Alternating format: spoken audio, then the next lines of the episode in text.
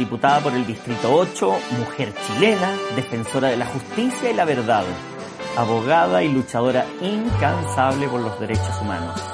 Es Carmen Hertz y este es su podcast, o mejor dicho, esta es su frecuencia. Bienvenidos a Frecuencia Hertz.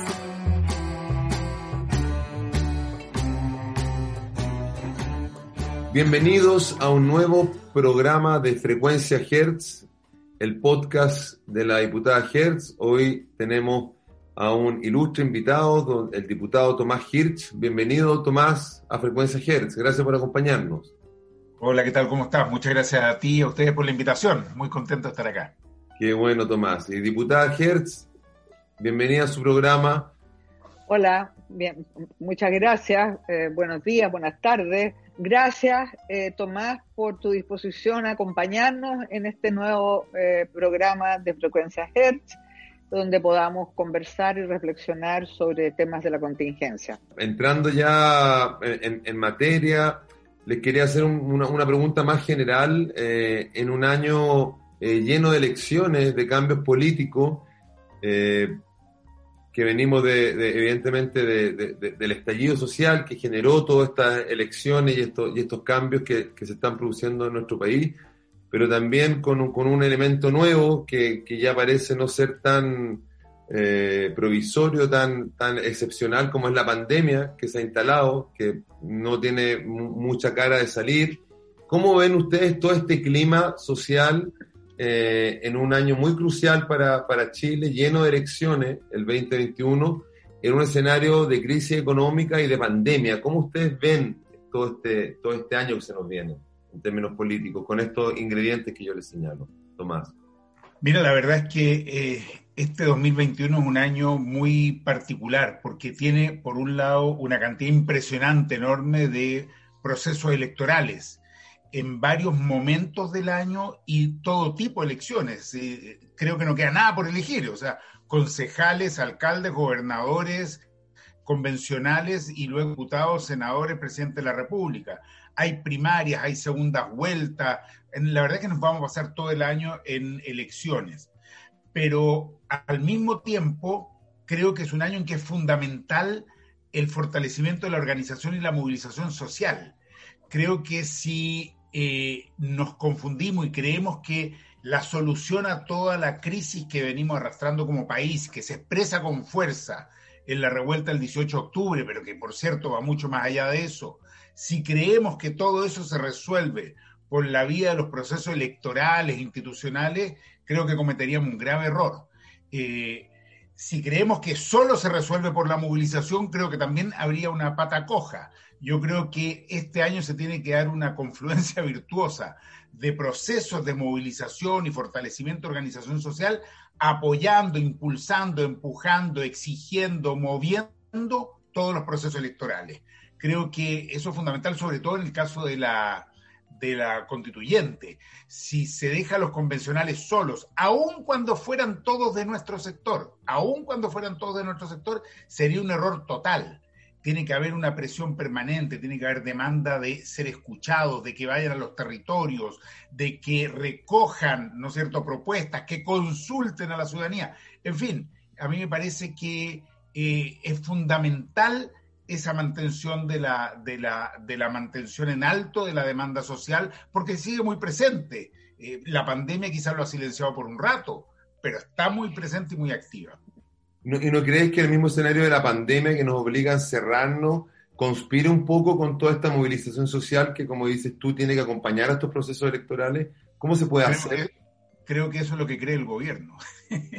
que, que con la pandemia, como la gente se fue para la casa, porque la gente sí ha sido responsable y se ha cuidado, más allá de la irresponsabilidad del gobierno que no ha atendido a, las necesidades sociales o la irresponsabilidad de unos pocos, ¿no es cierto?, que en una playita por allá se, dedican a hacer fiestas, pero la mayoría de la gente, a pesar de las dificultades que tiene, si miramos desde marzo en adelante, se han cuidado, se han protegido, han cuidado a sus vecinos, no han dejado a nadie solo, cuando le ha faltado algo a alguien, ahí han estado. Ha sido una actitud muy responsable en general del pueblo chileno, pero no es que se han acallado las demandas de la revuelta de ninguna manera, el gobierno puede creer eso, pero apenas sea posible volver a expresarse en las calles, a mí no me cabe duda que la gente lo va a hacer, porque no se han resuelto los problemas. Ese es el tema de fondo. Si tú mires, miras realmente del 18 de octubre en adelante, ninguna de las demandas sociales profundas, mejores salarios, mejores pensiones, derecho a la salud, derecho a la educación, eh, ninguna, derecho a los pueblos originarios, de, ninguna realmente se ha resuelto o se ha modificado. Lo que hemos tenido es una cantidad impresionante de leyes represivas y todo el proceso constitucional pero cambios estructurales de modelo, nada. Así que está muy presente, creo yo, hoy día todavía la gente. Se ha expresado de otra manera, por las redes, en fin, pero no me cabe duda que está muy vivo. Diputada. Sí, yo concuerdo con lo expresado por Tomás. Eh, por una parte, eh, creo que la movilización social, la presión social es fundamental para que los procesos electorales realmente eh, recojan las demandas ciudadanas. Y es esta movilización social que efectivamente puede haber eh, transitoriamente haber eh, bajado unos decibeles, pero a, pesar de la pandemia hemos tenido eh, movilizaciones puntuales en todas las comunas durante todo este tiempo, una aquí, otra allá, y por otro lado, han surgido formas de organización para responder a la falta de medidas económicas y sanitarias del gobierno, como son, por ejemplo, las ollas comunes, que se organizaron ahora en el medio de la pandemia para atender las necesidades en las poblaciones populares. Pues bien, volviendo a esto, creo que la movilización social es fundamental. Es fundamental para que además los procesos electorales realmente, eh, digo, expresen la realidad de las demandas ciudadanas y podamos cambiar lo que se inició el 11 de septiembre de 73. Porque lo que se inició el 11 de septiembre de 73 fue la restauración de una minoría, ¿no es cierto?, que se apropió de este país, que implantó a sangre y fuego, como sabemos, un modelo depredador brutal de desigualdades como nunca antes se habían conocido y que hoy está en crisis a nivel global, no solo en Chile.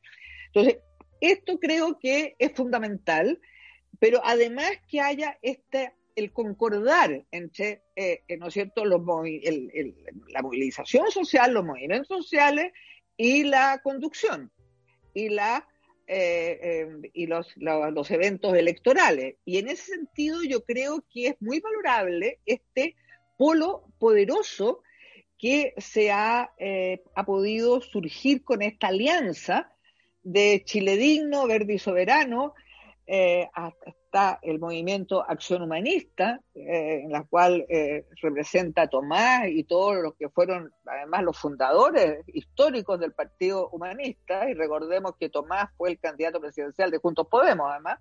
Bueno, más el, Frente Amplio y la Mesa de Unidad Social, o sea, una gran cantidad de organizaciones sociales. Este polo creo que es algo muy potente, creo que es una alianza que no se daba desde el año 89. Entonces, eh, y eso ha sido posible y creo que el haberse definido eh, en torno a una agenda antineoliberal y antipatriarcal es lo fundamental porque ese es el centro real de la unidad. Porque lo que se ha pretendido para sabotear este pacto, por muchos sectores, es enarbolar la unidad como si nosotros no fuéramos partidarios de la unidad. Y todos sabemos que hoy, al calor de lo que ocurre, desde la revuelta del 18 de octubre, la unidad no es una sopa de siglas, sino que la unidad es en torno a una agenda programática.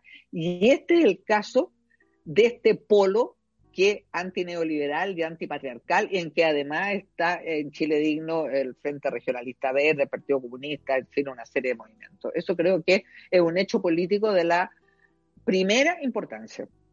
Y en ese mismo sentido los quiero llevar un poco al, proceso constituyente. Eh, hay una cantidad importante de listas de independientes. Eh, finalmente la, oposición fue en dos listas ¿Ustedes consideran que esa digresión, si bien, diputada Ger, usted, acaba de, hablar de este gran polo creado, hay varias, hay varias listas es algo contraproducente para lograr que se realicen cambios importantes. ¿Logrará la derecha finalmente bloquear el proceso? Mira, yo tengo sentimiento encontrado con este tema, porque por una parte, eh, creo que no era posible, eh, y es una ilusión pensar que se podía tener una lista única de oposición, porque no hay una oposición única, eh, y valga la redundancia. y eso lo hemos comprobado en el Congreso una y otra vez durante estos más de tres años que estamos en la Cámara. no hay una oposición, hay una parte importante de la democracia cristiana, Partido Radical y algunos otros sectores que sistemáticamente han votado junto al gobierno en proyectos emblemáticos. No estoy hablando de cuestiones secundarias, estoy hablando de temas muy de fondo, eh, que marcan la dirección de un proceso económico, político y social. Eh, y por lo tanto tú dices, bueno, eh, si es por juntar siglas y sumar números, vamos juntos, lo cual tampoco es real, porque en política no siempre sumar dos más dos te va a dar cuatro a veces te va a dar tres o menos cuando se vea, se perciba de la ciudadanía que estás uniéndote con aquellos que no quieren, que han mantenido y profundizado incluso eh, este modelo. Entonces me parece que está muy bien haber hablado de lista unitaria, más que única, unitaria de todas aquellas y aquellos que buscamos converger, al menos en términos generales, tenemos distintas miradas, propuestas, bueno, por algo somos distintas organizaciones y me parece muy bien que sea así. Pero convergemos, convergemos la necesidad de dejar atrás de una vez por todas este modelo neoliberal, no solo en lo económico, sino que en lo social, en lo político, un modelo concentrador, en fin, no voy a entrar ahora en los detalles. Y yo creo, fíjate, que la lista que hemos construido es una lista muy potente, muy amplia, muy diversa, que recoge al mundo político, al mundo social y al mundo independiente. Se generaron los espacios y cada uno creo que fue muy generoso, cada una de las orgánicas, para que se pudieran ir incorporando otros. Piensa tú que era una lista que cuando estábamos armándola como Chile Digno ya estaba llena. Luego se incorpora el Frente Amplio y se, como una célula, se dividió en dos para que pudieran entrar todas y todos. Luego se dijo, bueno, unidad social, el mundo independiente, y cada vez fue posible ir incorporando. Entonces yo creo que ha habido mucha, no solo generosidad, sino comprensión de la importancia de una lista fuerte. Yo creo que los partidos hemos actuado bien. Lo de los independientes eh, es un tema a estudiar más largo. ¿ah? Creo que se generó y fue alimentado de los medios esta suerte de antipartidismo eh, y que fue alimentando esta cosa de lo independiente. Yo creo, y no más que hablar de independiente, a mí me gusta hablar de movimientos sociales, culturales, feministas, indigenistas, etcétera, y que sus representantes estén y están en la lista pero luego tienes un enorme número de, personas que se fueron anotando por la suya, que legítimamente tienen todo el derecho a hacerlo, digamos, pero eso sí va a generar una, división, eso va a generar una pérdida de votos y le va a regalar porcentaje en la convención eh, convencional eh, a, la derecha. La derecha, al haber ido en una sola lista, ellos en ese sentido no se pierden. Para ellos, business are business. Y cuando hacen negocio como sociedad anónima que son, se ponen de acuerdo rapidito los accionistas. Entonces, armaron una lista. No, no les preocupa mucho el tema de los principios, suman a casa, a la Tere Marino, les da lo mismo, hacen un poco show en los medios, pero en realidad les da lo mismo porque lo que buscan es ellos bloquear toda posibilidad de cambio. Así que tenemos un desafío grande, tenemos un desafío grande, no, no, no le podemos quitar el, el, cuerpo, va a haber un problema serio, yo creo que es importante que la ciudadanía en estos meses que quedan comprenda la importancia de tener una mayoría en la convención y por lo tanto apoyar a estas listas, ¿no es cierto?, que permitan eh, no regalarle a la derecha por secretaría eh, un porcentaje convencionales que no le corresponde, que no le corresponde para nada si uno mide eh, las voluntades ciudadanas. Sí, efectivamente, creo que las numerosas listas de independientes van a causar una dispersión eh, incidentalmente en nuestro sector, mucho más, por, por, cierto. Y eso puede redundar en una sobrerepresentación de la derecha, ya que lamentablemente, bueno, ya es, digamos, se establecieron los quórums del dos tercios y un tercio, en fin, se trató de cambiar, no fue posible, se armó un escándalo político por quienes suscribieron ese acuerdo el 15 de noviembre, pero bueno, eh, pero por otro lado, creo que también eh, esta explosión, digamos, de, candidatos a constituyentes también indica como una haber una especie de, de, de disposición muy grande de la gente a participar. O sea, la gente quiere participar, quiere y, surgen de aquí, surgen de allá. Es, hay una, una, una, cosa muy eh, positiva en eso, un gran eh, anhelo de ser partícipe de algo, ¿ya? Y creo que sin duda, como dice Tomás, lo más importante son los movimientos sociales que son diversos y que tienen diversas reivindicaciones. Y eso es lo que es muy importante que nosotros seamos capaces de entender y de hacer la síntesis de todo eso, porque son muchos con reivindicaciones distintas, pero que todas apuntan a algo central, a terminar con los abusos que cada uno de nosotros ha sido víctima por una causa o por otra a lo largo de su historia vital. Y eso es lo que expresan los diferentes movimientos sociales. Y sí, creo que tenemos el peligro, lamentablemente, de la dispersión de votos en el sector nuestro. Mm. Eso. Oiga, y respecto a lo mismo estamos hablando de la cantidad de elecciones que se nos vienen durante este año, hablamos ya de la, de la, Convención Constitucional, que es probablemente la, más relevante ahora, pero a la vez a alcaldes, gobernadores, concejales, como dijo Tomás. Se nos viene también una, elección presidencial de diputados y senadores en noviembre próximo. Ustedes, dos preguntas les quiero lanzar. ¿Ven que esta, este, este polo creado tiene una proyección de futuro respecto a hacer una primaria presidencial? y si ven ustedes posible que en esa eventual eh, primaria se incorporaran otros partidos de la ex nueva mayoría, un poco recogiendo los dichos de esta candidatura que ha surgido ahora último de Paula Narváez, que viene más bien del mundo del bacheletismo, pero que ha tenido, ha ido tomando fuerza según las encuestas, si les queremos creer a las encuestas, pero ella ha sido quizás la primera en que ha, os ha dicho, o se ha mostrado dispuesta a hacer una primaria con, con Jadwe o otros candidatos eh, que surgieran de la gran oposición. ¿Cómo ven ustedes el escenario presidencial en este minuto, eh, que lo que pueda pasar, digamos? En primer lugar, complementando con lo que dijo recién Carmen, yo coincido que, por eso decía que tengo sentimiento encontrado, que por otro lado, eh, esta recolección de más de 500.000 firmas ha reflejado unas ganas de participar, sobre todo de las nuevas generaciones. Y yo desde ese punto de vista estoy muy optimista que podamos tener una muy alta votación, una muy alta participación. Creo que eso es relevante. En mi distrito, al que yo represento, eso se nota con tanta claridad, fíjate. Eh, eh, la, gente de eh, la votación acá es muy, muy diferente. La cantidad de gente que vota en Vitacura, en la dehesa, en las Condes, con la cantidad de gente que vota en el Cerro 18, la Ermita, Peñalolén, Lo Hermidas, etcétera.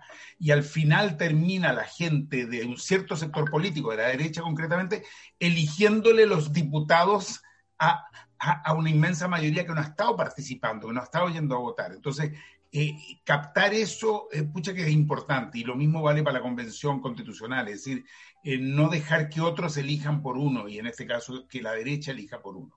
Respecto a los procesos que vienen, si bien hemos levantado este acuerdo de Chiledino y que se ha ido ampliando para la convención constitucional, eh, personalmente y como, como acción humanista, nosotros aspiramos a que esto se proyecte creemos que puede ser una señal muy buena para el país.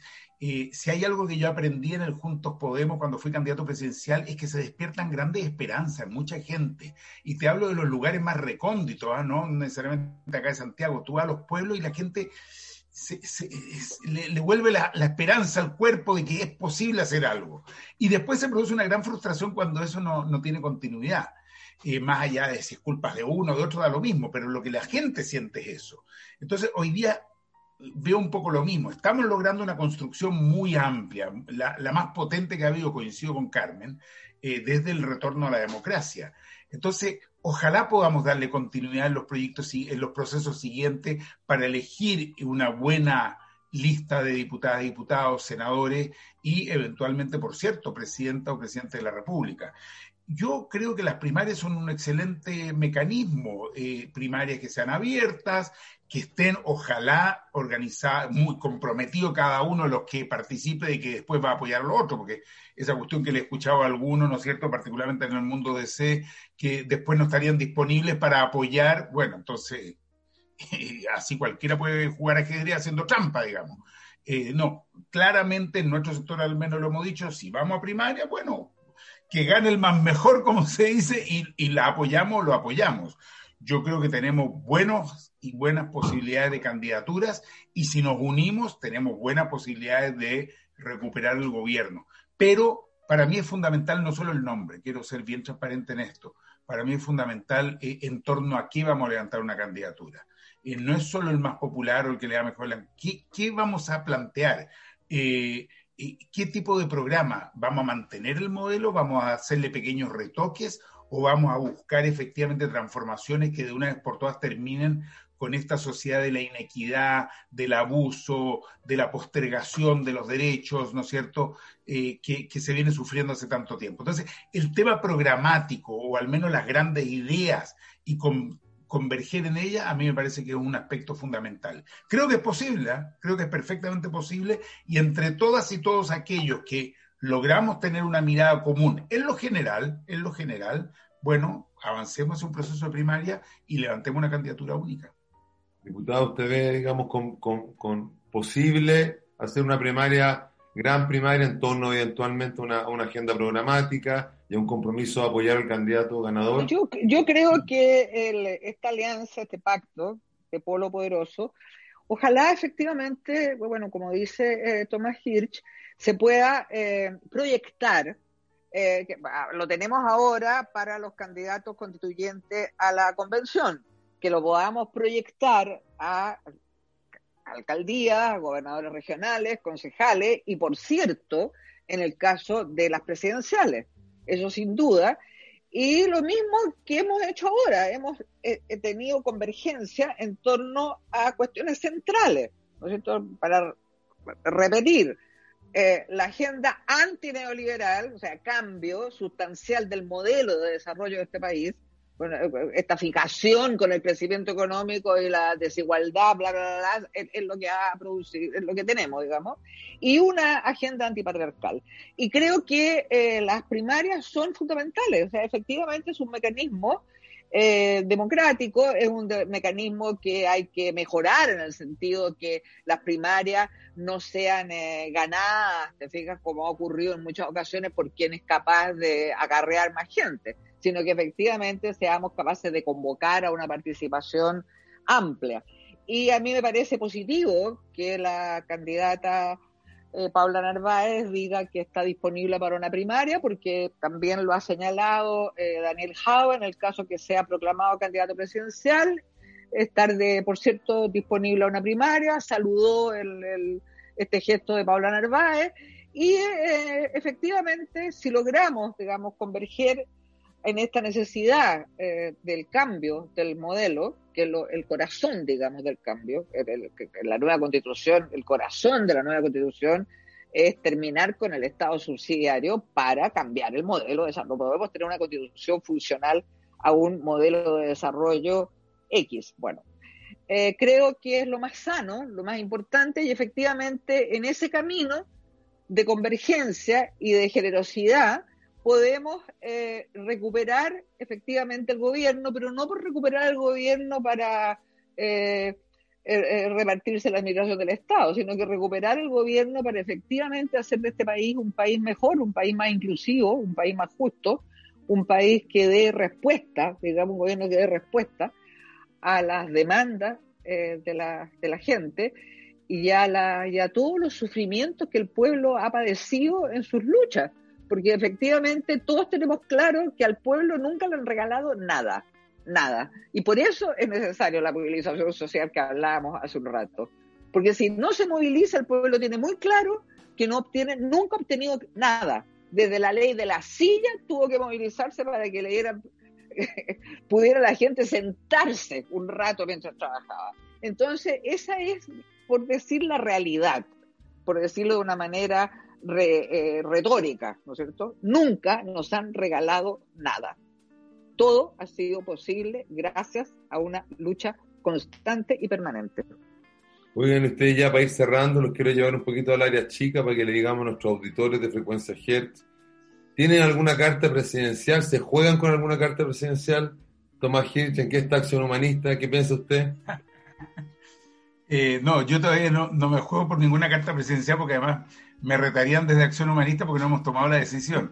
Eh, nos jugamos sobre todo por, eh, por, lo que te dije recién, por buscar convergencia, por tener candidatura única. Creo que sería un grave, grave, grave daño para el país, para nuestro pueblo, para la inmensa mayoría de los hombres y mujeres de este país que la derecha siga gobernando. De verdad lo digo, o sea, esto no es un problema de que nos toca a nosotros, les tocó a ellos, no, no es así.